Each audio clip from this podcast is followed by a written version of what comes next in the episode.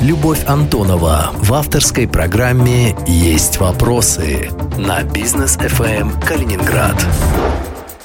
В студии Любовь Антонова. Здравствуйте. Сегодня у меня есть вопросы к Марине Агеевой, создателю ресторанных брендов холдинга «Агеев Групп». Марина, вы создатели успешных ресторанных и гостиничных брендов. Ну, стоит назвать Дольче Вита, Усадьба, Чайковские. Их хорошо знают. Это хорошие, недешевые отели с ресторанами высокого класса. Почему вы именно эту нишу решили занять, а не занялись массовым продуктом более доступным?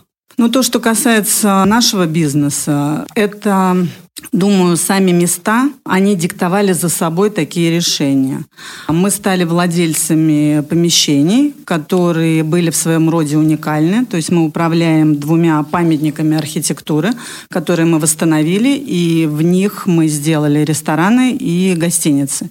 И, наверное, сама атмосфера места, сама история места диктовала создание именно таких заведений. А памятники архитектуры какие из перечисленных? Я Это вот не знала Чайковский и усадьба.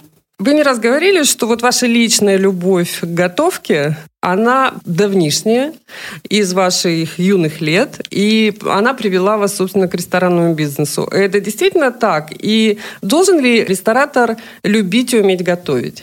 Конечно, в первую очередь любой бизнесмен, будучи ресторатором, либо управлять э, каким-то иным бизнесом, он должен быть очень грамотным менеджером. А любовь э, моя конкретно, любовь к готовке, приготовлению, к истории кулинарии, она увеличивает процент успешности наших заведений менеджером, хорошим менеджером достаточно быть все-таки и равнодушно относиться к самой еде, потому что мы знаем, что есть такие люди, которым, в общем, все равно, что есть, и не обязательно это должны быть какие-то кулинарные изыски. Мне кажется, я никогда не руководила рестораном э, в масс-маркете. Э, не хочу обидеть коллег. Мне кажется, что здесь, выбирая какую-то концепцию, тем более рестораны бывают э, франшизы, некоторых других заведений, где уже выстроена концепция. Там, наверное, проще быть просто грамотным менеджером. Ну, я бы сказала, любить еду все равно надо, потому что это то же самое, как любить свою работу. Это очень важно, потому что мы большую часть жизни проводим на работе, и если ты не любишь то, чем ты руководишь, это, наверное, совсем неправильно. Но э, рестораны такого уровня, как э, у нас в холдинге, э, мне кажется, очень важно, что сам управленец, хозяин разбирается в том, что он делает, потому что это часть жизни, которую мы дарим клиентам. А как у вас это происходит? Шеф-повар разрабатывает новое блюдо, он с вами советуется, вы вместе это делаете, вы пробуете, вы говорите, ну нет, давай еще над этим подумаем, думаем? Как, как это в жизни? Это, безусловно, командная работа, в первую очередь моя и шеф-повара. А дальше присоединяется вся остальная команда. Сначала мы прорабатываем, наверное, мысленно, что мы хотим сделать, допустим, ну, если это сезонное меню, либо новое меню. А мы делаем наброски, мы смотрим на продукты, которые есть, а потом уже, э, согласно этого, подбираем какую-то рецептуру. Потом идет тестинг. Не всегда он удачный, потому что могут быть ну, какие-то неудачные сочетания. И как раз вот к тестингу присоединяется другая команда людей. Это, как правило, высший состав, который пробует, либо администраторы заведений, которые у нас достаточно квалифицированы. После этого, когда меню уже э, на стадии запуска, мы обязательно проготавливаем для персонала, потому что это очень важно для тех людей, которые будут это продавать, потому что очень важно, чтобы им это понравилось, но понравилось, э, сразу говорю, в кавычках, кавычках. То есть мы развиваем в них не собственные Вкус. Любовь, да, не собственный вкус, а вкус заведения. Один известный калининградский предприниматель, построивший, э, ну, мне так кажется, что один из лучших отелей в Калининградской области на побережье, как-то мне сказал в разговоре, что гостиница это не проблема. Поменял белье, убрал, и, в общем, все, готово. У него отель с рестораном, с хорошим рестораном. А вот проблемы с рестораном – это проблемы. Это и гости, это и цены, это и меню, и целый целый набор вещей, которые приходится ежедневно решать. У вас тоже отели и рестораны – это общая история. Э, это так? Он прав был? Да, пожалуй, я соглашусь. Я думаю, на первом этапе при становлении самого бизнеса, при становлении бизнес-процессов ты вкладываешь э, приблизительно одинаковое э, время, Э, деньги. Ну, деньги даже в отеле, я думаю, инвестиции намного больше, чем в ресторан. Но потом при управлении заведений, если в отеле очень четко выстроен бизнес-процесс, то там практически мало чего зависит от людей, которые работают, потому что они обучены определенному процессу. И ты этот сервис и услугу выстроил заранее, она у тебя продумана на несколько лет вперед. Так просто работает этот бизнес. То, что касается ресторана, это очень живой продукт, а, живой организм. Я бы сравнила это с таким нежным цветком, который, за которым всегда надо ухаживать. Он очень э, подвержен веяниям, э, погоде, гостям, если сравнить это, поставщикам, спросу. Это очень э, многогранный живой организм. И э, самая большая его доля, люди, которые работают в ресторане, это тоже, они очень важны. И в этом есть сложность. Ты постоянно должен мониторить то, что происходит на рынке, и постоянно вкладывать больше сил, энергии, отдаваться полностью. А есть такая штука, как модная кулинария, гастрономия? Есть модные тенденции, они существуют, и они точно так же э, скоротечны, как и в, в моде fashion. В том, наверное, числе и сложность управления рестораном, потому что за этим надо следить. Хотя если есть ресторан, в котором меню практически не меняется. Есть, есть такие, да, есть такие. И это их уникальность, их ценность. Но опять, это какую концепцию ты выбрал. Но есть рестораны, которые обязательно должны следить за модными тенденциями. Они, допустим, сейчас очень модно восточные все, э, паназиатская да? кухня, мотивы. То есть обязательно хороший шеф-повар в, в хорошем там мишленовском ресторане, он обязан просто иметь у себя в меню э, несколько блюд, э, которые будут с например, таким мотивом. Например? А, ну, модно вот эти названия севичи, татаки, обязательно использование восточных соусов. Супы. Супы в том да. числе. А русская кухня, мне кажется, к ней пристальное внимание в последнее время у рестораторов. Очень много стало появляться заведений, не только в Калининграде, именно акцентировавших свою кухню на русских блюдах. Ну, наверное, мы наконец-таки стали смотреть э, себе в глаза и в глаза своему клиенту.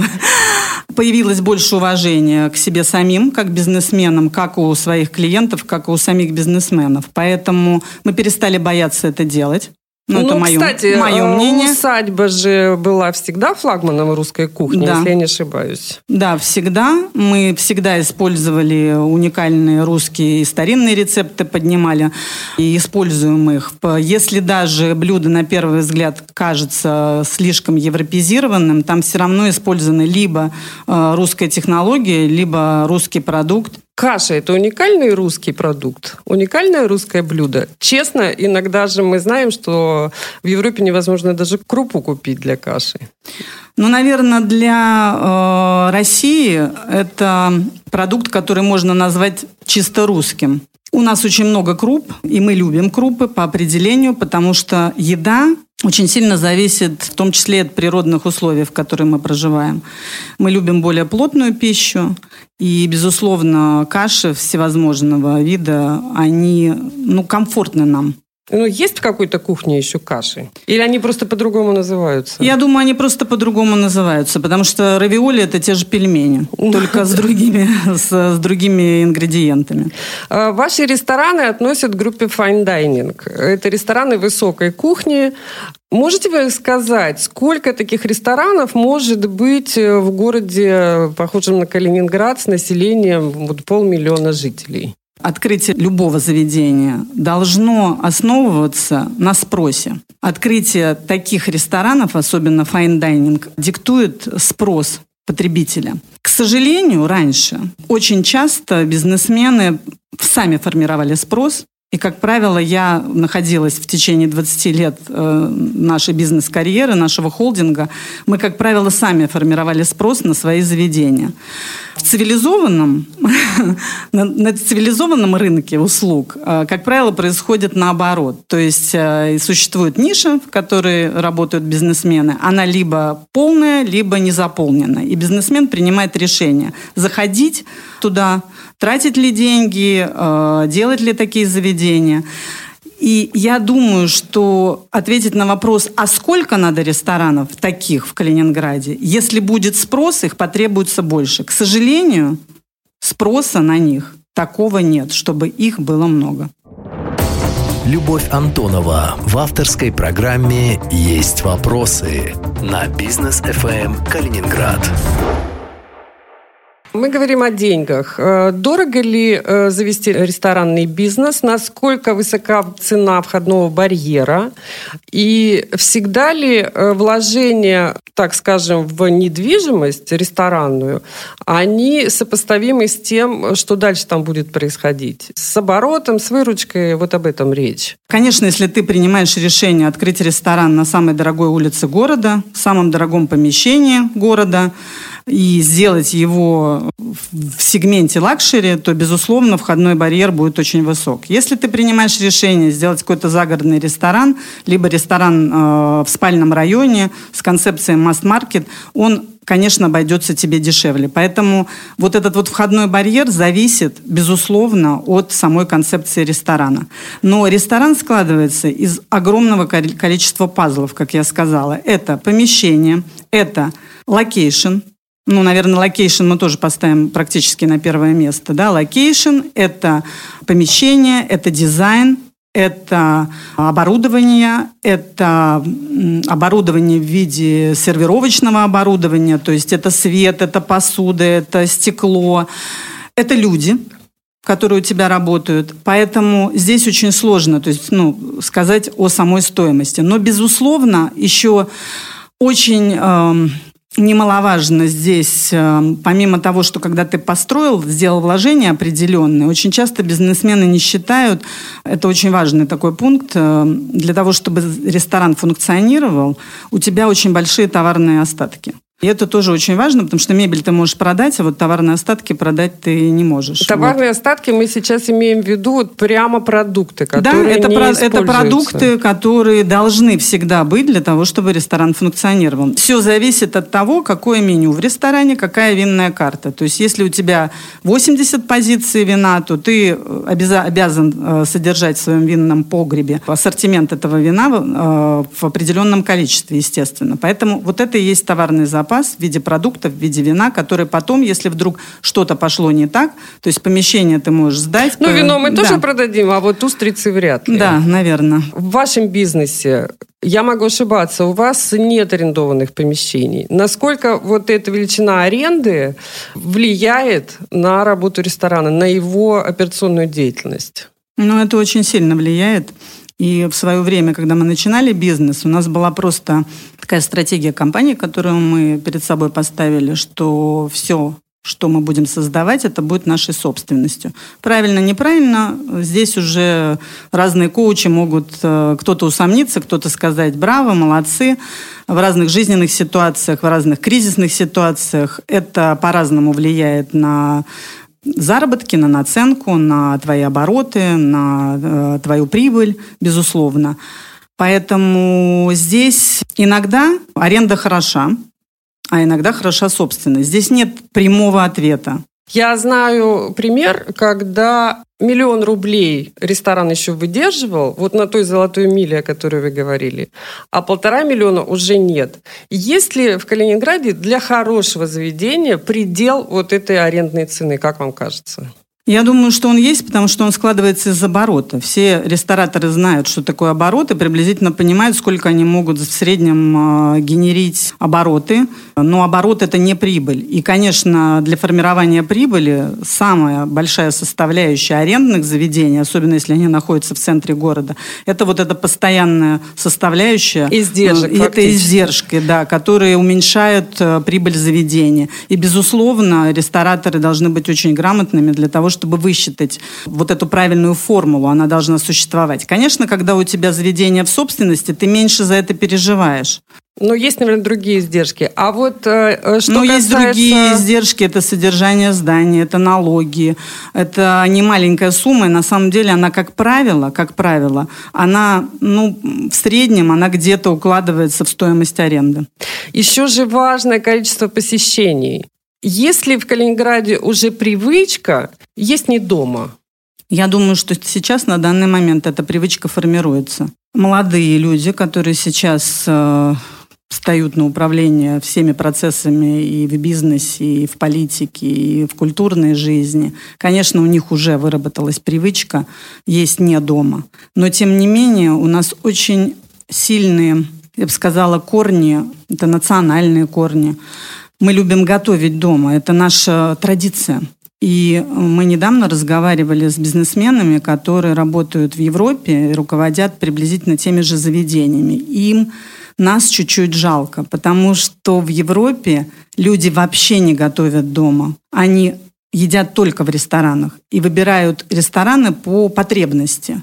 То есть сегодня нужен ланч, э, завтра нужен какой-то праздничный ужин, э, послезавтра тебе надо просто take-away взять, перекусить.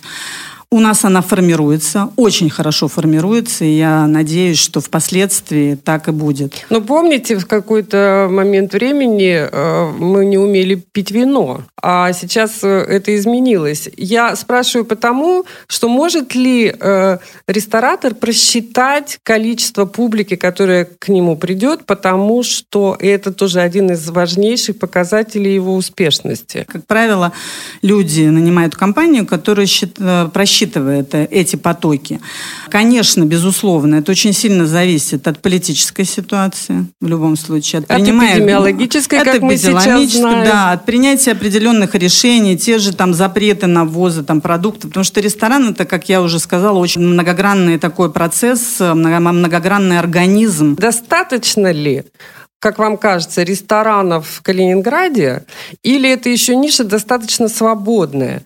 То, что касается калининградского клиента, я считаю, что рынок, ну, ниша очень достаточно заполнена. Она плотно заполнена, и любое открытие нового заведения, иногда оно есть ошибочное мнение. Вот открывается заведение, все говорят, ну, смотрите, там же вот полно людей. Да, да, полно людей. Только никто не видит, что в другом заведении такого же плана, в нескольких, э, поток спал. То есть ниша не заполнена, когда открытие любого другого заведения не приводит к снижению спроса в другом заведении. Мы в этом году видели большое количество туристов. И, как вам кажется, вот им хватило калининградских заведений общепита? Они достаточно были удовлетворены? В этой отрасли? Или тут есть такой потенциал, что мы можем э, еще открывать и открывать и открывать кафе и рестораны, потому что мы знаем, что к нам приедет еще больше туристов? Конечно, на, на данном э, этапе спрос был огромен. Мы действительно увидели, как можно работать на большом спросе. Клиентов было очень много. Поэтому, если бы бизнесмены были уверены, что этот спрос будет либо останется в таком же стабильным. стабильным, либо он будет расти, безусловно, последует открытие новых заведений. У вас был опыт, э, э, вы брали в управление чужие, так скажем, заведения. Э, хорошо известно, что вы попытались вернуть к жизни ресторан «Универсал», который превратился в такое место проклятия, что ли. Ни у кого это не получилось до сегодняшнего момента, но вы эту попытку сделали. Очень интересно, место знаковое, место легендарное, заведение с большой историей. Очень интересно узнать, почему не получается. Ну, я думаю, что место с такой легендой, с такой историей – его очень сложно переформатировать. То есть практически каждый ресторатор, который заходил на эту площадку, он пытался сделать что-то новое. Это место имеет такую историю, что переломить ее практически ну, невозможно. И давайте вот, чтобы было понятно, есть клиенты, сформировавшиеся, которые ходили когда-то в это заведение. Которые помнят, которые как он выглядел, помнят, даже как что выглядит. они там Они ели. пережили много интересных моментов в своей жизни. Там были свадьбы, были э, дни рождения, были встречи. Это все, что связано с этим. Судьбоносные, скажем, Это да. было одно из кра- красивейших заведений города с хорошим сервисом. э, Ну, безусловно, тут даже говорить, в прекрасном месте, историческое здание.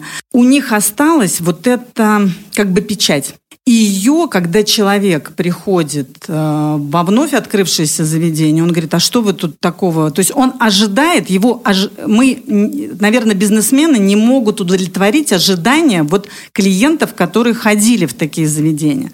То, что касается новых клиентов, которые, ну, возьмем это Которые молодежь, никогда да, там которые не никогда были. там не были, они только что-то слышали. Наверное, само здание очень сложно для того, чтобы его полностью реконструировать. И они не видят ничего нового, модного и не понимают, зачем им посещать это. Потому что появляются новые заведения с, с более интересным дизайном, атмосферой, едой. И им непонятно, что же тут за легенда такая, что я сюда должен прийти. Любовь Антонова в авторской программе «Есть вопросы» на бизнес ФМ Калининград. Если обратиться к вашему личному конкретному опыту, что тогда произошло?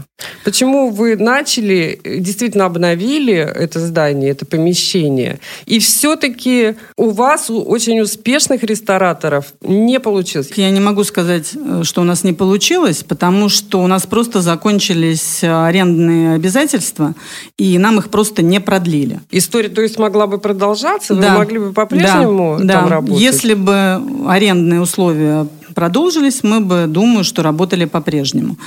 Когда мы зашли э, в универсал, на самом деле, зная о легендарности и сама э, любила посещать это заведение, сильно переделывать мы его и не собирались. То есть «Заря», ночной клуб, который попал к нам много позже уже, когда мы управляли этим заведением, мы старались э, держать вот именно ту атмосферу, которая была там, обновив меню, технологию, э, удобства каких-то, ну, там, ту же мебель, просто э, реновацию произвели. Да, мы попытались переделать сам ресторан. И здесь эм, произошла ну, на мой взгляд, это мое личное мнение. Мы работали с дизайнерами, и я считаю, что мы сделали очень красивое заведение, но оно было не вовремя. Люди еще не были готовы к светлому, открытому. Они этого не хотели. Поэтому, когда мы говорим о концепции любого э, заведения, почему ресторан сложный процесс, ведь вы даже не представляете, что успешность заведения может зависеть от его площади. И от высоты потолков. Да. То есть вы можете выбрать все правильно, но сделать ресторан на 20 метров больше, и все. Дольчевиту вы сделали ровно так. Вы изменили внутреннее устройство, э, сделав его светлым, просторным, с высокими потолками, с открытыми окнами. Теперь это было вовремя? Да. Теперь это было вовремя. Мы шли к этому три года, потому что очень сложно грубо скажу, убить своего ребенка, потому что Дольчевита это действительно... Это бренд. Да, это, это бренд. Это, легендарное это место, мой любимый да, ребенок. а, Это действительно легендарное место. И было очень много и переживаний, э, эмоциональных, ну, любого характера было очень сложно. И концептуальных переживаний. Но я сама уже другая. И, как я говорю, мы не хотим носить старое платье, мы хотим одеть новое платье, мы развиваемся, и ресторан тоже должен развиваться. И когда-то он, он не умер, Дольчевита осталась, она есть, мы просто сменили ей одежду. Спустя почти год после открытия уже новой Дульчевиты вы можете сказать, что поступили правильно? Да, безусловно. Опыт приобретенный за эти годы, и команда, которая работала, мы не сменили ни одного практически человека, а, ни дизайнера, ни архитектора, ни строителя, показал, что все, что мы задумывали по пунктам, атмосфера, дизайн, концепция, сервис, а, меню, все сработало в этот раз на 100%. Об атмосфере. Это довольно часто употребляемое слово, когда речь идет о заведениях общественного питания и тем более о заведениях fine dining. Вы меня удивили однажды, сказав в интервью, что до сих пор посетители, гости приходят вот ровно за этой атмосферой. Показать платье, пообщаться, возможно, кого-то встретить. И атмосфера, вы сказали в этом интервью, это главное. Я была ошеломлена, потому что именно в ваших э, ресторанах всегда как мне казалось, на первом месте стоит еда. И, возможно, это вот то отставание в ментальности, когда действительно кто-то приходит за атмосферой, а не за тем, чтобы хорошо поесть. И поесть что-то необычное, то, что ты дома не приготовишь. Ну, наверное, произошла некая замена понятий. Я просто хочу задать э, вопрос на вопрос. Что такое атмосфера? Это очень такое емкое, объемное понятие. Для меня атмосфера – это дизайн, сервис, еда, ну даже я бы поменяла местами, в первую очередь еда поставила бы, безусловно, это дизайн, это сервис, и это люди, которые туда приходят. Наверное, поэтому я так пыталась одним словом сформулировать это. Но еще раз хочу акцентировать внимание, что атмосфера, вот мы говорим fine dining рестораны, атмосфера. Но мы же иногда идем в какую-то бистро, тартарию, гастробар, это тоже атмосфера, только другая. И, безусловно, еда в ней центральная скрипка, но, надеюсь, вы со мной согласитесь, что если вы будете вам принесут прекрасную еду в тарелке, но на вас будет дуть сильно кондиционер неправильно технически спроектированный, или бить в глаза неправильный свет, который и будет грубый официант, или рядом будет публика, которую вы не ожидали увидеть. Вот что я вкладываю в слово «атмосфера». Вы достаточно понятно мне объяснили. Интересно еще другое. Бывают случаи, и тоже довольно распространенные в вашем бизнесе, в вашей отрасли, когда вот эти вложения в так называемую атмосферу, они колоссальные. Дубовые панели, кожаные диваны, что-то какая-то даже живопись э, на стенах, свет, все это стоит бешеные деньги, а потом этой атмосферы не случается, заведение стоит пустым, и его владелец говорит, ну, ничего не понимают калининградцы в настоящем ресторане. Вот где здесь ошибка, Марина? Иногда говорят, что у ресторана нет души. А что такая душа?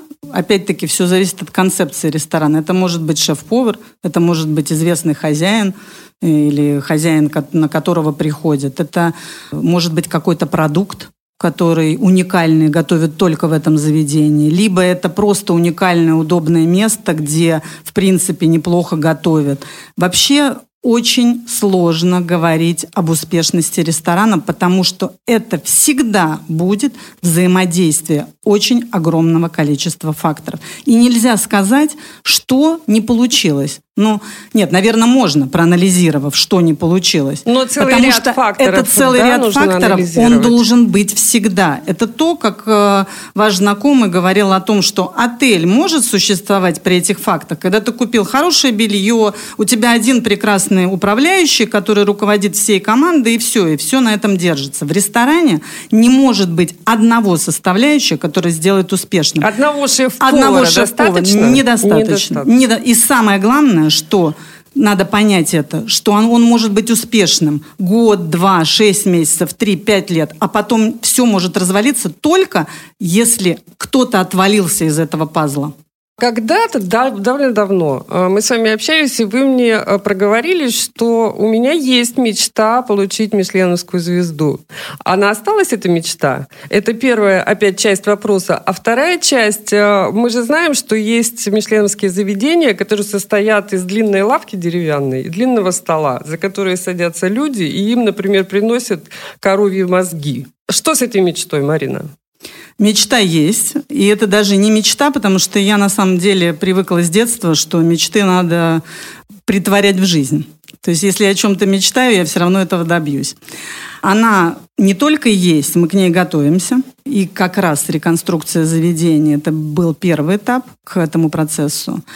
А, мы всегда работаем над меню, над технологиями. Мы готовим а, уникальный, у нас есть а, вот гастрономический театр, который мы создали в виде шеф-тейбла, который мы запустили.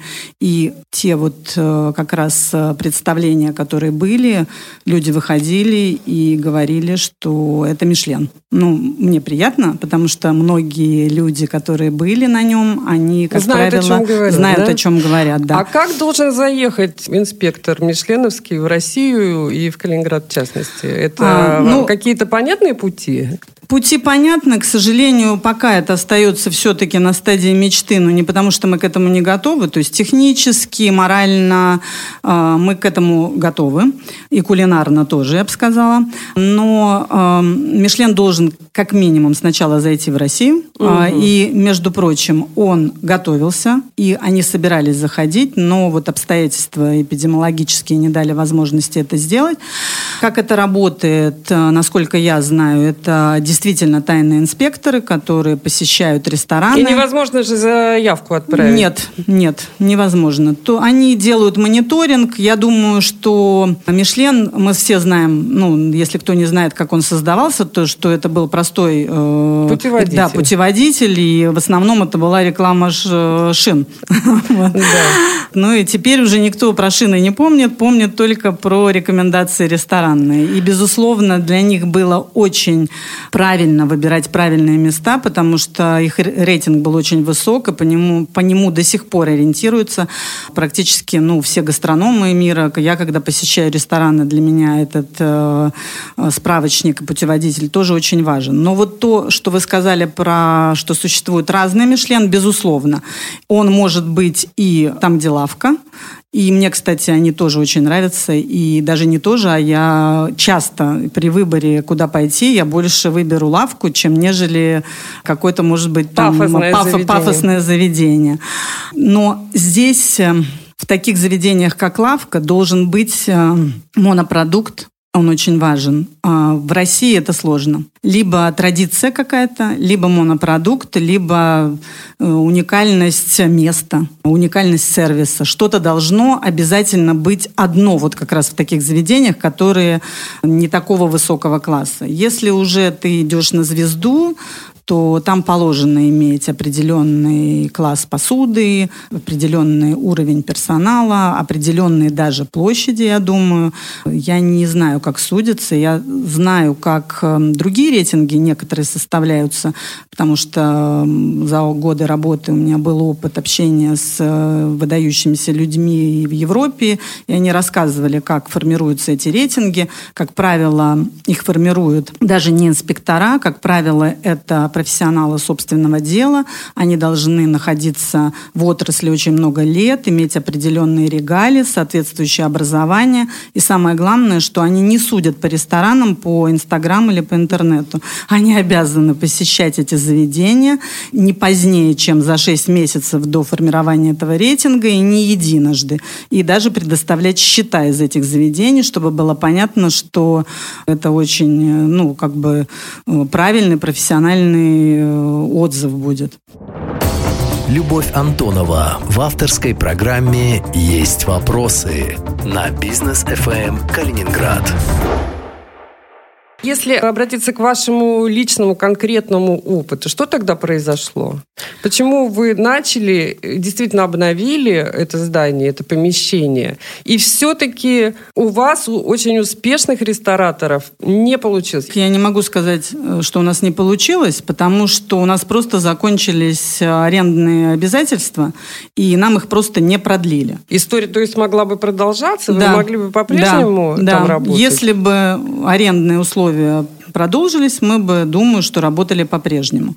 Когда мы зашли э, в универсал, на самом деле, зная о легендарности и сама любила посещать это заведение, сильно переделывать мы его и не собирались. То есть «Заря», «Ночной клуб», который попал к нам много позже уже, когда мы управляли этим заведением, мы старались э, держать вот именно ту атмосферу, которая э, была там, обновив меню, технологию, э, удобства каких-то, ну, там, ту же мебель, просто реновацию произвели. Да, мы попытались переделать сам ресторан. И здесь э, произошла ну, на мой взгляд, это мое личное мнение. Мы работали с дизайнерами, и я считаю, что мы сделали очень красивое заведение, но оно было не вовремя. Люди еще не были готовы к светлому, открытому. Они этого не хотели. Поэтому, когда мы говорим о концепции любого э, заведения, почему ресторан сложный процесс, ведь вы даже не представляете, что успешность заведения может зависеть от его площади. И от высоты потолка. Да. То есть вы можете выбрать э, все правильно, но сделать ресторан на 20 метров больше, и все. Дольчевиту вы сделали ровно так. Вы изменили внутреннее устройство, э, сделав его светлым, просторным, с высокими потолками, с открытыми окнами. Теперь это было вовремя? Да. Теперь это было вовремя. Мы шли к этому три года, потому что очень сложно грубо скажу, убить своего ребенка, потому что Дольчевита это действительно... Это бренд. Да, это, это бренд. Такое это, же легендарное это место, мой любимый да, ребенок. А, это действительно легендарное место. И было очень много и переживаний, э, эмоциональных, ну, любого характера было очень сложно. И концептуальных переживаний. Но я сама уже другая. И, как я говорю, мы не хотим носить старое платье, мы хотим одеть новое платье, мы развиваемся, и ресторан тоже должен развиваться. И когда-то он, он не умер, Дольчевита осталась, она есть, мы просто сменили ей одежду. Спустя почти год после открытия уже новой Дульчевиты вы можете сказать, что поступили правильно? Да, Безусловно. Опыт, приобретенный за эти годы, и команда, которая работала, мы не сменили ни одного практически человека, а, ни дизайнера, ни архитектора, ни строителя, показал, что все, что мы задумывали по пунктам, атмосфера, дизайн, концепция, сервис, а, меню, все сработало в этот раз на 100%. Об атмосфере. Это довольно часто употребляемое слово, когда речь идет о заведениях общественного питания и тем более о заведениях fine dining. Вы меня удивили однажды, сказав в интервью, что до сих пор посетители, гости приходят вот ровно за этой атмосферой. Показать платье, пообщаться, возможно, кого-то встретить. И атмосфера, вы сказали в этом интервью, это главное. Я была ошеломлена, потому что именно в ваших э, ресторанах всегда, как мне казалось, на первом месте стоит еда. И, возможно, это вот то отставание в ментальности, когда действительно кто-то приходит за атмосферой, а не за тем, чтобы хорошо поесть. И поесть что-то необычное, то, что ты дома не приготовишь. Ну, наверное, произошла некая замена понятий. Я просто хочу задать э, вопрос на вопрос. Что такое атмосфера? Это очень такое емкое, объемное понятие. Для меня атмосфера – это дизайн, сервис, еда. Ну, даже я бы поменяла местами. В первую очередь еда поставила бы, безусловно. Это дизайн, это сервис, и это люди, которые туда приходят. Наверное, поэтому я так пыталась одним словом сформулировать это. Но еще раз хочу акцентировать внимание, что Атмосфера. Вот мы говорим fine dining рестораны, атмосфера. Но мы же иногда идем в какую-то бистро, тартарию, гастробар. Это тоже атмосфера, только другая. И, безусловно, еда в ней центральная скрипка, но, надеюсь, вы со мной согласитесь, что если вы будете вам принесут прекрасную еду в тарелке, но на вас будет дуть сильно кондиционер неправильно технически спроектированный, или бить в глаза неправильный свет, который и будет грубый официант, или рядом будет публика, которую вы не ожидали увидеть. Вот что я вкладываю в слово «атмосфера». Вы достаточно понятно мне объяснили.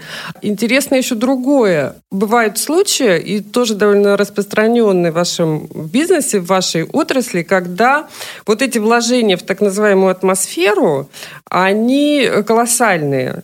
Дубовые панели, кожаные диваны, что-то какая-то даже живопись э, на стенах, свет, все это стоит бешеные деньги, а потом этой атмосферы не случается, заведение стоит пустым, и его владелец говорит, ну, ничего не понимают калининградцы в настоящем ресторане. Вот где здесь ошибка, Марина? Иногда говорят, что у ресторана нет души. А что такая душа? Опять-таки, все зависит от концепции ресторана. Это может быть шеф-повар, это может быть известный хозяин или хозяин, на которого приходят. Это может быть какой-то продукт, который уникальный, готовят только в этом заведении, либо это просто уникальное, удобное место, где, в принципе, неплохо готовят. Вообще очень сложно говорить об успешности ресторана, потому что это всегда будет взаимодействие очень огромного количества факторов. И нельзя сказать, что не получилось. Ну, нет, наверное, можно, проанализировав, что не получилось. Но целый Потому ряд что факторов, это целый да, ряд факторов, он должен быть всегда. Это то, как э, ваш знакомый говорил о том, что отель может существовать при этих фактах. Когда ты купил хорошее белье, у тебя один прекрасный управляющий, который руководит всей командой, и все, и все на этом держится. В ресторане не может быть одного составляющего, который сделает успешным. Одного шеф-повара Одного шеф-повара достаточно? Недостаточно. Недостаточно. И самое главное, что надо понять это, что он, он может быть успешным год, два, шесть месяцев, три, пять лет, а потом все может развалиться только если кто-то отвалился из этого пазла. Когда-то, довольно давно, э, мы с вами общались, и вы мне э, проговорили, что у меня есть мечта получить Мишленовскую звезду. Она осталась, эта мечта? Это первая, опять, часть вопроса. А вторая часть, э, мы же знаем, что есть мишленовские заведения, которые состоят из длинной лавки деревянной и длинного стола, за которые садятся люди, и им, например, приносят коровьи мозги. Что с этой мечтой, Марина?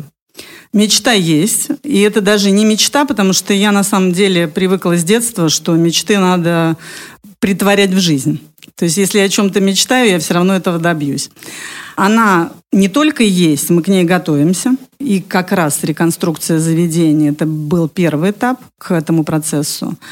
А, мы всегда работаем над меню, над технологиями. Мы готовим а, уникальный, у нас есть а, вот гастрономический театр, который мы создали в виде шеф-тейбла, который мы запустили.